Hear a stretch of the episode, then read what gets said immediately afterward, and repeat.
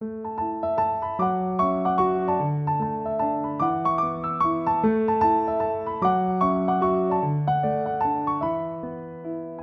迎大家收听《那可那个清华》，我是主持人胖达。不知道大家觉得大学是一个什么样的地方？一个高中毕业，下一个学习阶段，一个大家好像都应该要完成的学历。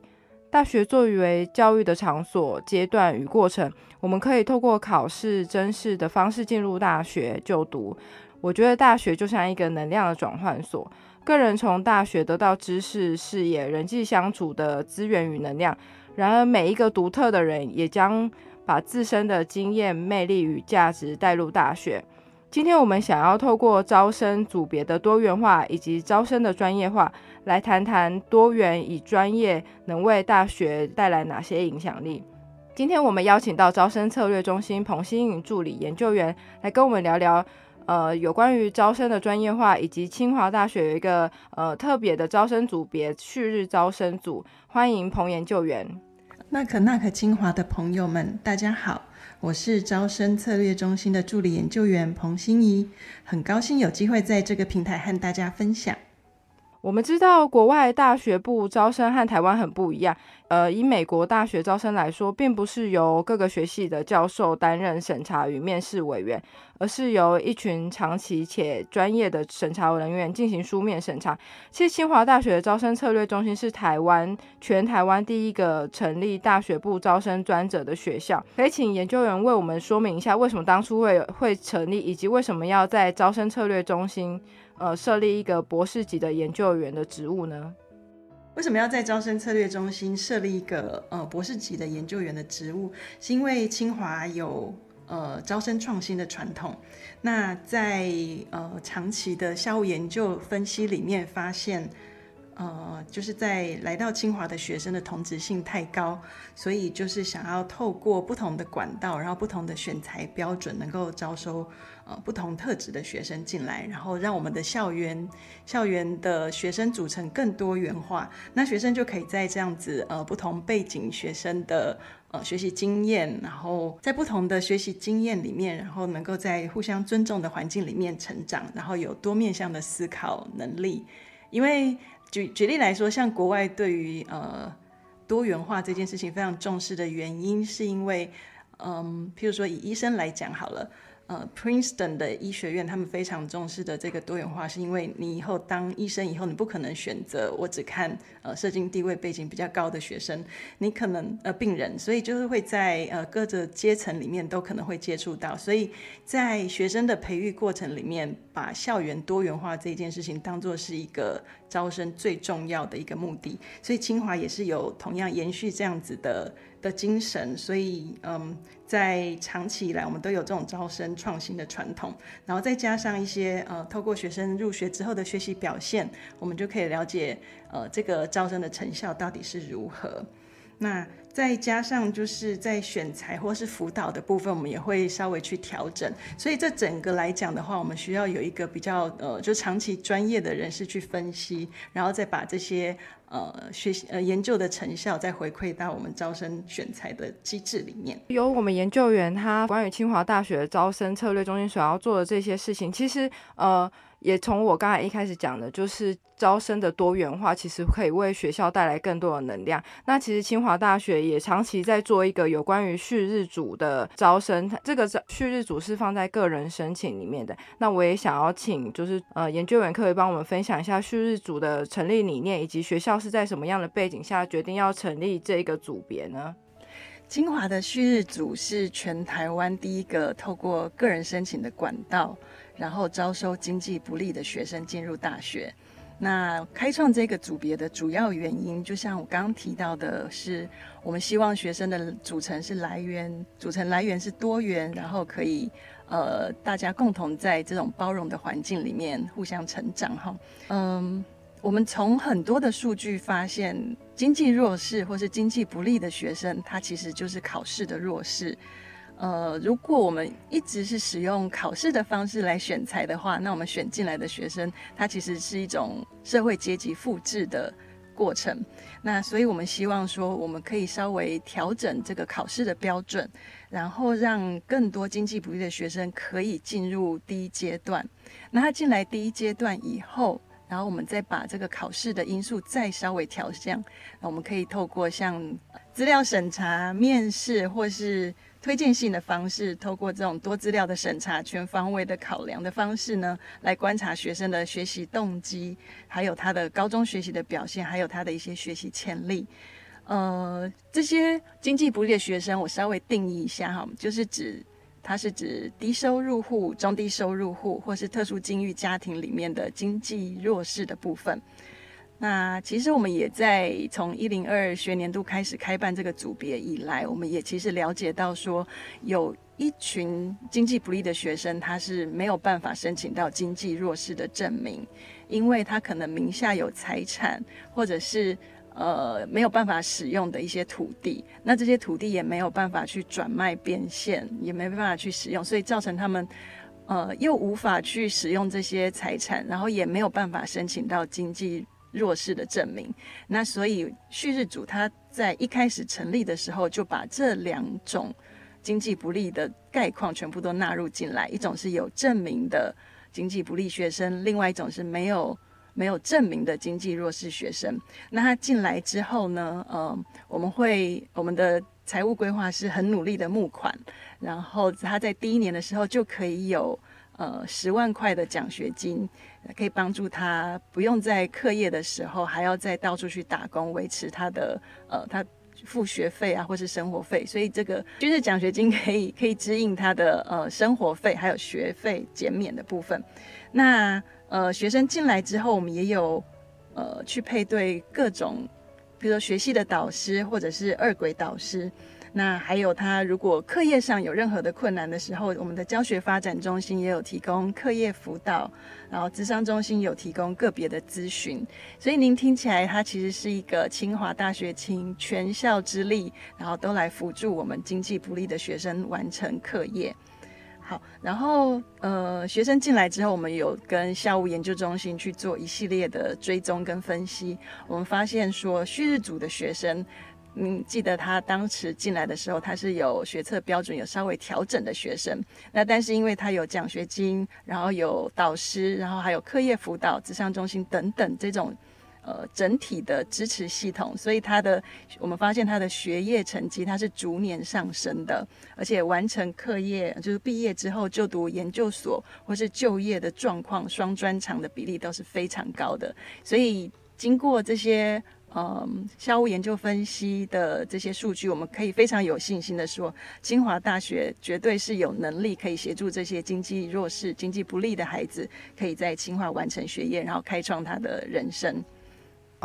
谢谢研究员帮我们分享说这个管道它在机制上，或是呃学生入学之后学校的支持机制是怎么样去呃为同学可以在学业或生活上带来支持。那其实我想要请研究员帮我们分享一下，就是因为你有担任审查委员，那你也看过这么多年呃大家的备审资料以及口试的经验，我想要请老师帮我们分享一下，其实。呃，我们可能对于经济弱势的孩子会有一些刻板印象，或是觉得哦，他们就是因为资源不足，或是造成学习不好。但其实这都是刻板印象。我主要想要想要请研究员帮我分享一下，你从跟这些孩子的呃备审资料、口试，以及后来你也担任了恶鬼导师，你从这些孩子身上，你有呃看到他们有什么让你惊艳的一些特质？嗯，旭日组的招生宗旨是在呃经济不利的学生里面，我们特别需要去寻找出具有学习潜力的孩子。那所谓的学习潜力，我们可以从几个方向去去寻找。那第一个就会从他呃他的高中学习的表现去看，嗯。我们会去了解说，在他这三年里面，他的学习成长趋势是一直往上成长的呢，还是持平，甚至是慢慢的退步的状况？如果他是持续成长的话，那他就符合我们觉得说他是一个具有学习潜力的孩子。那第二个部分，我们会去看他，呃，是不是能够善用身边资源的能力，呃，因为。就我们知道，就是在可能经济不利的孩子里面，他能够获得的资源有限。如果他在有限的资源底下，就呃展现出非常积极争取呃校内外相关资源，或者是说他透过网络，甚至是寻找师长们，然后甚至是一些学习社群的帮助的话，然后也有一些比较具体的成果。这样子就可以证明他在学习运用资源能力上面是有展现一定的程度的。那既然如果在比较困乏的状况下都能够展现这样子的学习潜力或是学习善用资源的能力的话，那进来清华，我们有这么丰富的资源，绝对能够，他绝对能够是呃展现一个更不一样的学习的成果。所以，呃，我会想要，我们我们在选材的时候会特别关注这两点，就是他的学习的排名的趋势，还有他善用资源的能力。那还有另外一点，其实我们也发现，在学生的所谓多元表现，就像一些社团啦，或者是嗯，在。呃，参与一些志工的状况，也许不会像一般的孩子这么多，但是他如果已经能够尽量去以校内的为主，或者是说，呃，去把握各式各样的资源，然后在这样子的长期投入某些兴趣领域的的呃，在某些兴趣的的部分，能够去展现一些领导能力。那所谓的领导能力，就是说他除了一些以前印象中的领导能力可能是领导别人，可是实际上在经济不利的孩子里面，我们会特别去关注他能不能够领导他自己。所谓领导自己，就是他的时间掌握的程度、时间时间管理、时间规划的能力，还有就是说他如果有一个很清晰明确的目标，然后他能够善用他时间规划去达成这个目标，这样子就是一个非常好领导自己能力的展现。好，那最后一个我们会去观察他是不是能够去关心他身边的家人哦，因为呃，就是我们常看到某些呃某些学生的备审资料里面，他跑到非洲去做志工啦，然后或者是说呃到国外去去去壮游等等哈。那但是实际上，我觉得对高中生来讲，你只要能够去好好关心你身边的家人朋友，然后呃以一个比较。呃，就是换位思考的方式去理解不同人的感受，我觉得这对学生来讲就已经是非常足够的了。其实我从研究员的分享，我其实听到两个，我觉得呃也是就有别于我们一般在个人申请之中会以为老师会想要重视的点，可能大家在申请个人申请的时候也就会想说，哦，我一定要有。很多得奖经验啊，或者是我成绩很好，可是其实大学有一个很重要的点，就是在于特质以及你的心理状态。那刚刚呃研究员帮我们分享说，在旭日组其实我们特别看重的一个就是学生他在领导以及呃争取资源这方面，其实我们也会常常看到有些学生他们是。呃，比较害怕或是比较害羞去争取资源，但是呃，大家已经进入大学，我们也是很鼓励大家可以就尽量的争取自己呃所要使用的资源这样子。那另外一个就是领导，其实大家对于领导肯定会呃有一个刻板印象，以为就是我要领导他人才是真正的领导，但是其实自律这件事也是对于自我的一个领导的一个学习，那就是。嗯，我觉得从那个研究员的分享，其实让我们知道说，呃，不论是任何一个孩子，其实你对于你自己在成长、学习，呃，你在自己内部的自我要求，以及外部的关心，以及外部的呃，你对于呃你所想要的东西去争取、去学习，其实都是一个你自己在生命上以及学习上一个很棒的累积。那这些就是呃，都可以透过备审资料或是口试的时候传达给我们的审查委员，这样子。呃，因为刚刚研究员有稍微跟我们分享，就是有关于恶鬼导师这个机制。那其实我想要请。呃，研究员跟我们再多多分享说，在实质上你们会透过哪些方式，或是用呃哪些对哪些方式，然后去呃真正实质的去关心这群旭日的孩子？因为其实呃现在可能我们的听众也有是想要申请旭日的学生，那他其实呃除了我们其实学校就是大学，大家觉得修课是很理所当然，可是大家其实更。呃，害怕或是想要知道是他在这个学校，他实质上可以得到什么样的帮助？那这个帮助除了是呃外部机制的，或是呃，就是一些学习资源的分享之外，那在呃心理上或是在陪伴上，我们恶鬼导师通常会有什么样的呃辅导或是辅助或是关心的机制呢？呃，清华有一群。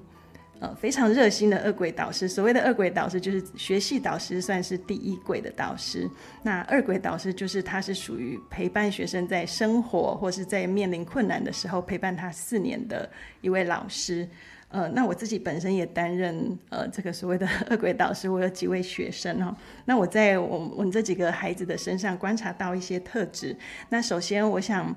在跟学生相处的时候，我都会特别提醒他们：你们进来清华不是只有因为你拥有经济不利或是经济弱势证明你才进来的，而是因为我们在你的身上看到无穷无尽的学习潜力。而且这个学习潜力，当你进入清华之后，我们相信绝对是能够带给你不一样的人生视野。那所以这部分的话，我们都会先跟学生做一些心理建设，让他们能够试着接受自己，然后爱自己。那还有另外一件事情，我所观察到，就是因为可能，呃，他们之前的学习资源比较缺乏，然后一旦进入了清华这样子丰富的学习环境里面，他们会经常会过度的苛责自己，发现很多学生都修了二十五个学分，或是非常非常多的学分。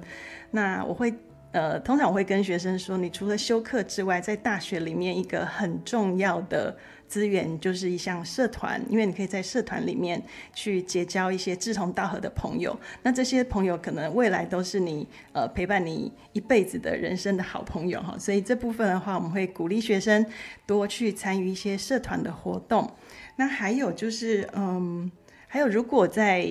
呃，一些校内打工的机会的话，我们也会尽量去鼓励学生去参与，那就能够在打工的时候去接触各式各样不同的，然后可以培养他们的社交能力。那最后就是说，如果行有余力的话，他可以先在在大一到大四期间，先把这个想法放在心里面。那就是说，他有接受到这么多的社会上的资源，然后清华师长们甚至同学们的鼓励，希望他以后有。机会的话，他可以把这样子的帮助别人的信念，然后把它传到呃需要帮忙的朋友。那这样子其实就是说，他可以把这样子的关怀传递给更多的人。那这就是我们呃清华创办旭日组最重要的宗旨了。今天谢谢研究员跟我们分享这么多有关于旭日招生，呃，另外一个说法也是旭日计划的内容。我们希望大家不要单纯的以经济弱势或是经济不利来了解这个管道。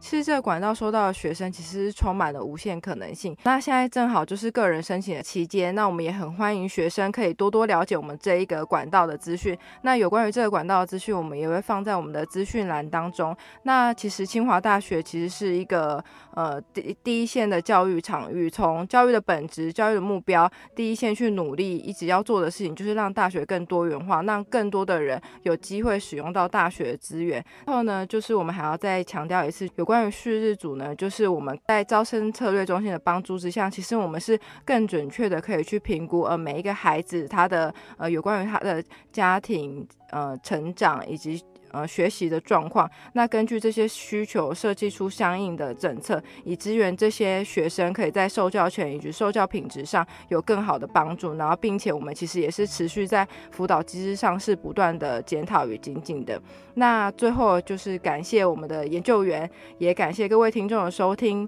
那可那可清华，我们下次见喽，拜拜，拜拜，我们下周见喽。